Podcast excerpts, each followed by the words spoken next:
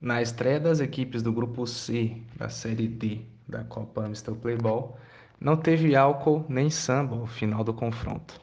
Empate em 3 a 3 entre União Alcoólica e Semba. O time dos Guilhermes tem quatro só no elenco.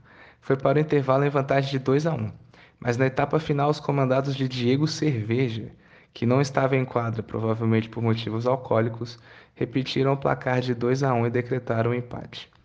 Os gols da partida foram marcados por Simplício, que não é o Fábio, e sim um dos milhares de Guilhermes do Semba, e Lucas. Buracovas, que também é forte, mas atende por Cauê, fez o tento do União.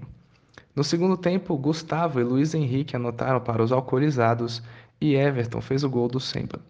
Alô, Matheus, meu xará!